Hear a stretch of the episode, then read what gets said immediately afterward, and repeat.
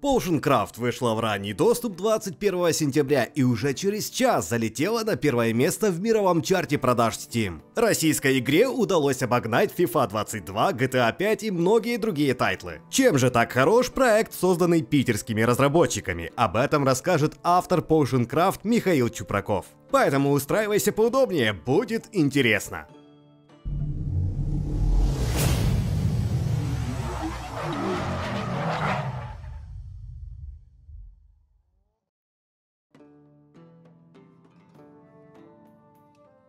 Potioncraft – симулятор алхимика. Геймеру предстоит играть за кудесника, который умеет смешивать травы и создавать чудодейственные зелья. Каждый день в его лавку заходят покупатели и у каждого из них полно проблем. Кому-то нужно целебное снадобье, чтобы поправить здоровье, кто-то просит зелье каменной кожи, чтобы пережить драку с бандитами, а кто-то требует сварить огненное зелье, чтобы спалить огород более удачливого крестьянина. Кого обслужить, а кого прогнать из лавки, решать тебе. Чтобы варить зелье, нужно собственными руками собирать травы из сада, бросать ингредиенты в чан, размалывать их и размешивать смесь ковшом. Potioncraft реализована неплохая физика, которая добавляет процессу реалистичности. Создание зелий реализовано в формате мини-игры. Колба отправляется на центр большой карты, по которой разбросано множество эффектов. Оказавшись в одной точке, ты создашь зелье быстрого роста. Оно поможет фермеру избежать голодных времен. Доберешься до другого места и получишь зелье невидимости. С ним можно избежать неприятностей.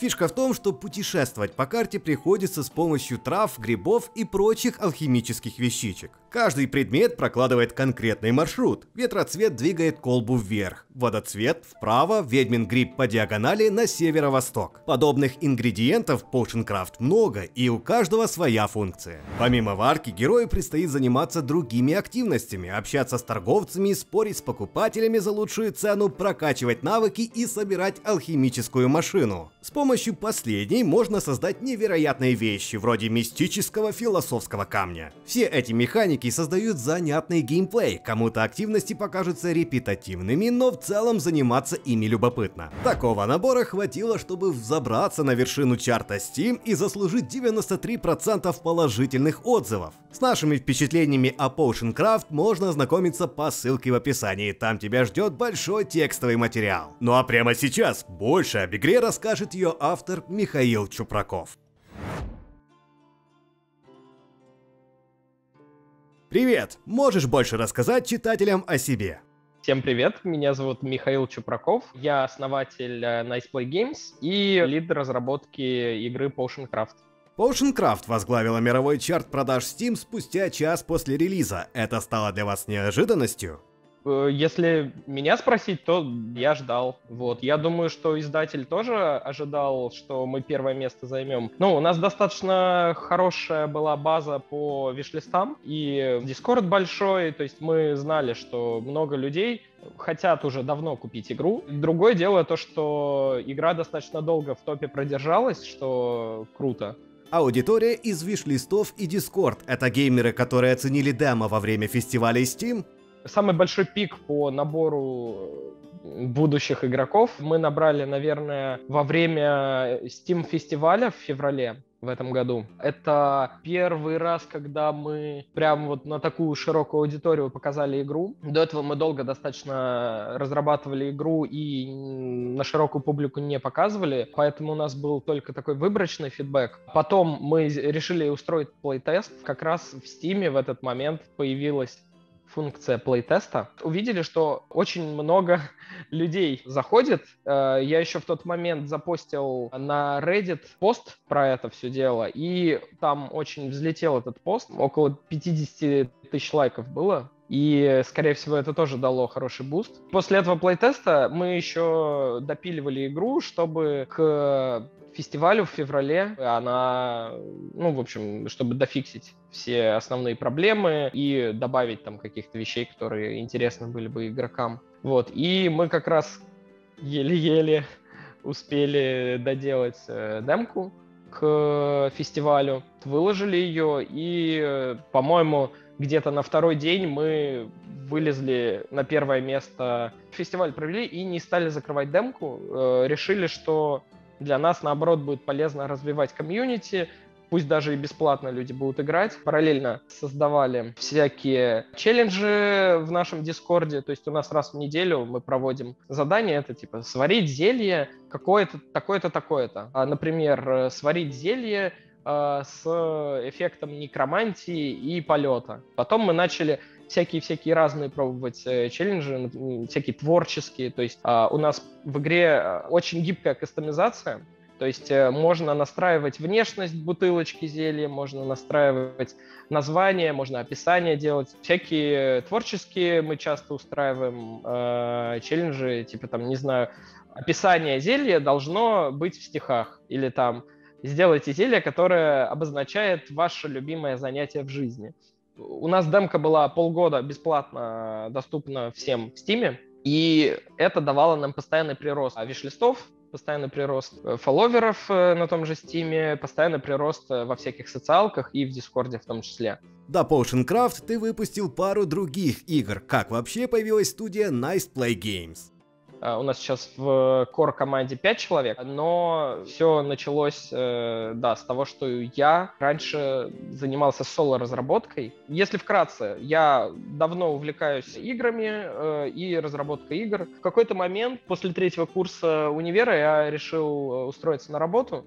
Вот, и я пошел геймдизайнером, и я параллельно делал там э, свои какие-то пробные игры сам. В какой-то момент начал делать Wizard Swipe, вот, которую я в, итоге делал полтора года, и полгода из них я уже делал full time, когда у меня начали деньги уже заканчиваться, я зарелизился наконец-то, вот, и так вышло, что игра э, взлетела, и я достаточно долго там занимался, и апдейты сначала делал для Wizard Swipe, потом в какой-то момент я решил, ладно, пора делать новый проект, придумал Суши Райд, он не взлетел. И мне пришла идея игры Craft будущего. Я нарисовал концепт и решил по нему сделать прототипчик. И я допилил прототип до какой-то такой э, более презентабельной версии и решил гифку снять, подготовил сцену для гифки, сделал гифку и выложил сначала, по-моему, на Facebook, а, а потом выложил на следующий день на Reddit. Очень много было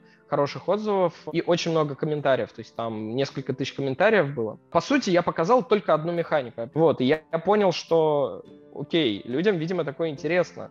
Видимо, придется делать. А, и я задумался о, о какой-то работе с издателем. Я давно следил за Tiny Build, за тем, как они работают с партнерами. Ну и, в принципе, я там знаком лично был со многими людьми оттуда. И, в общем, я решил попичить игру, питчил Алексу, э, который основатель, Алекс Нечепорчик. Вот. Ну и мы начали там вести переговоры, обсуждать э, различные варианты. Я планировал игру один делать, ну, мне как бы сказали, под это лучше команду собирать.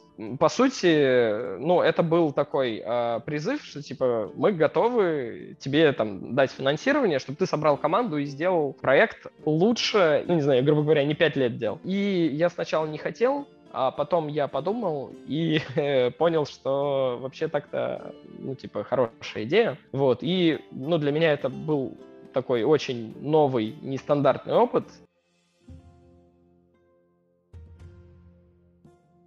В процессе разработки вы консультировались с алхимиками или травниками?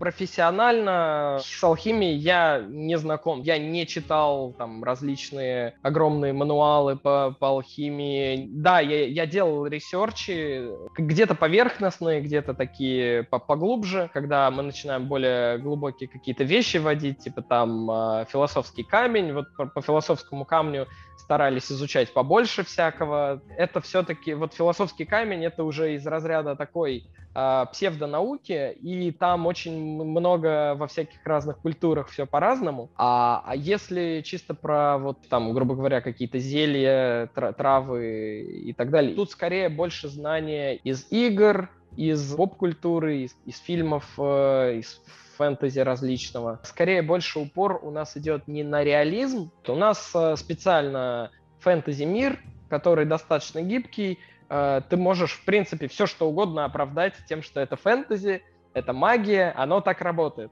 Э, если говорить об играх в Средневековье с реализмом, где есть зелье, то вот им посложнее. То есть, вот, например, есть Kingdom Come Deliverance, есть зелье. Вот, и им приход... приходилось каким-то образом там оправдывать, что вот, э, вот эти зелья, они реально работают. Хотя в жизни, ну, зелья, они, конечно, не имеют такую эффективность, как э, в играх. В нашем случае все проще, то есть э, мы можем, как там в Гарри Поттере, придумать какие-то условия. Мы, мы тоже, конечно, за логичное объяснение всего. То есть не то, что «О, это так работает, все, нет». Не, мы стараемся все более-менее логично оправдать. Комментариях встречается мнение, что игра вроде бы залипательная, но в какой-то момент становится слишком репетативной. Что вы думаете об этом?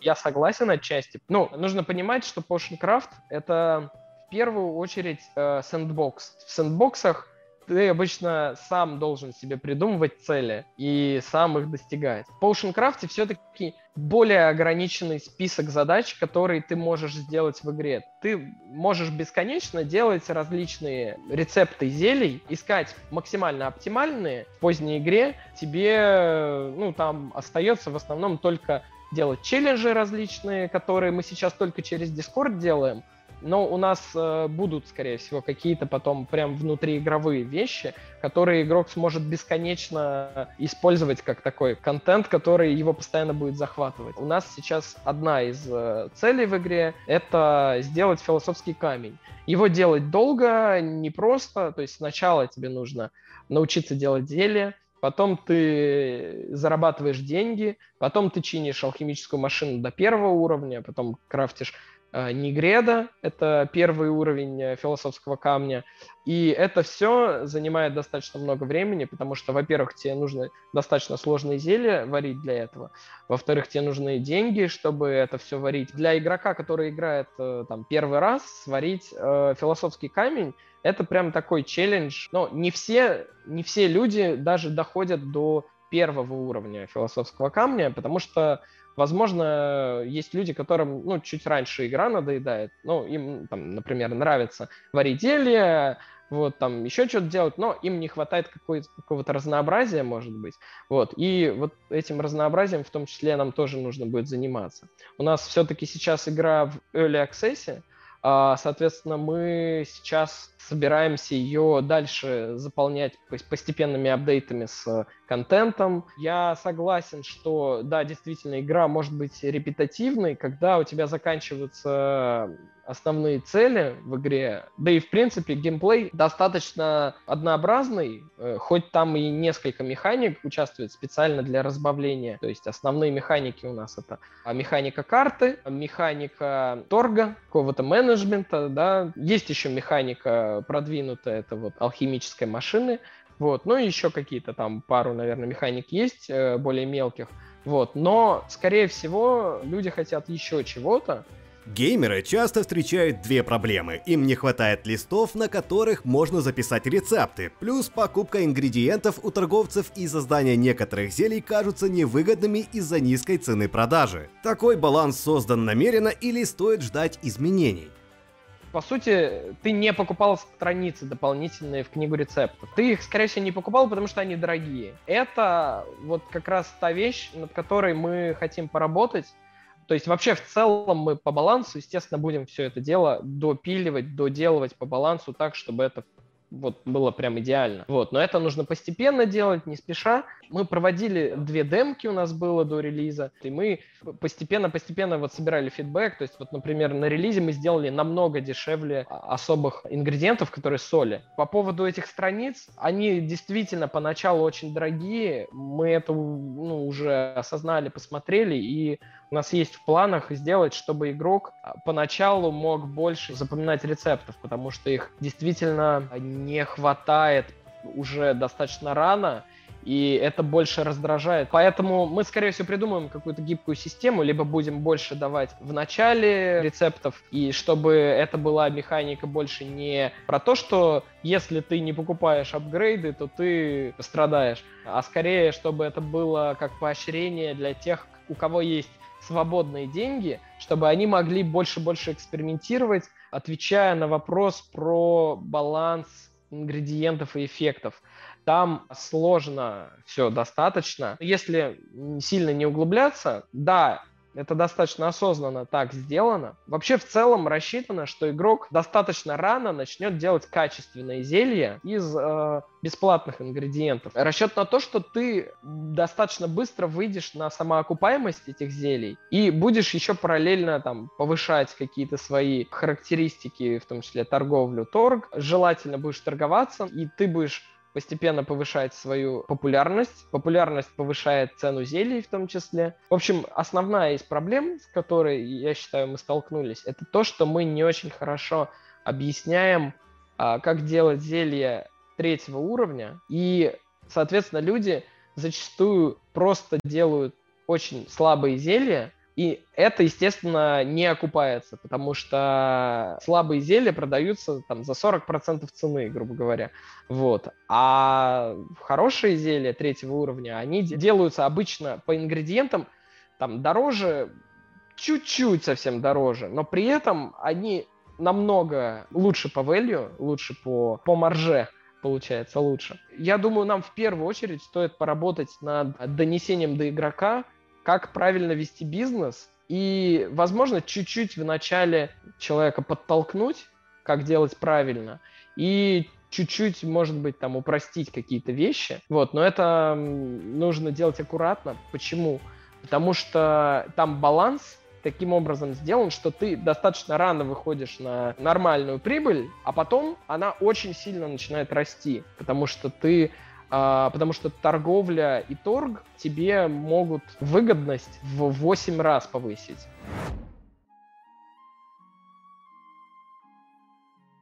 Появится ли возможность прокачать сад, чтобы там росло больше растений, или, быть может, улучшать ступку и прочие инструменты в лаборатории?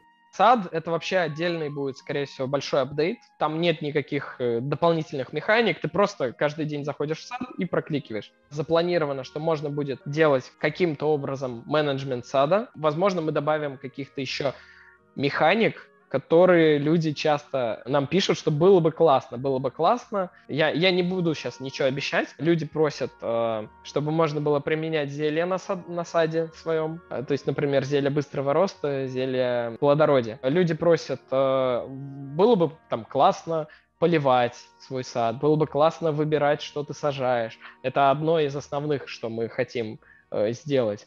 Вот, но там нужно пробовать, нужно смотреть. То есть, возможно, мы какие-то добавим мини-игры на сбор ингредиентов, которые будут еще сильнее разбавлять э, основной геймплей и делать, э, ну, в общем, более разнообразно, более как-то менее, менее скучно. Точно будем делать улучшение лавки. Мы предполагаем, что это будет что-то типа различных полок, куда можно будет ставить э, зелья, различных каких-то, может быть, табличек или каких-то элементов декора, которые будут не просто декором, а они будут влиять на то, кто чаще приходит в лавку. То есть, например, ты вешаешь череп у себя в лавке, и к тебе начинают чаще приходить некроманты. Тьма зовет меня. Вот, и у нас не, несколько механик периодически всплывало, которые мы думали ввести в игру, но потом пробовали и понимали, что так, скорее всего, э, только хуже станет. То есть вот, например,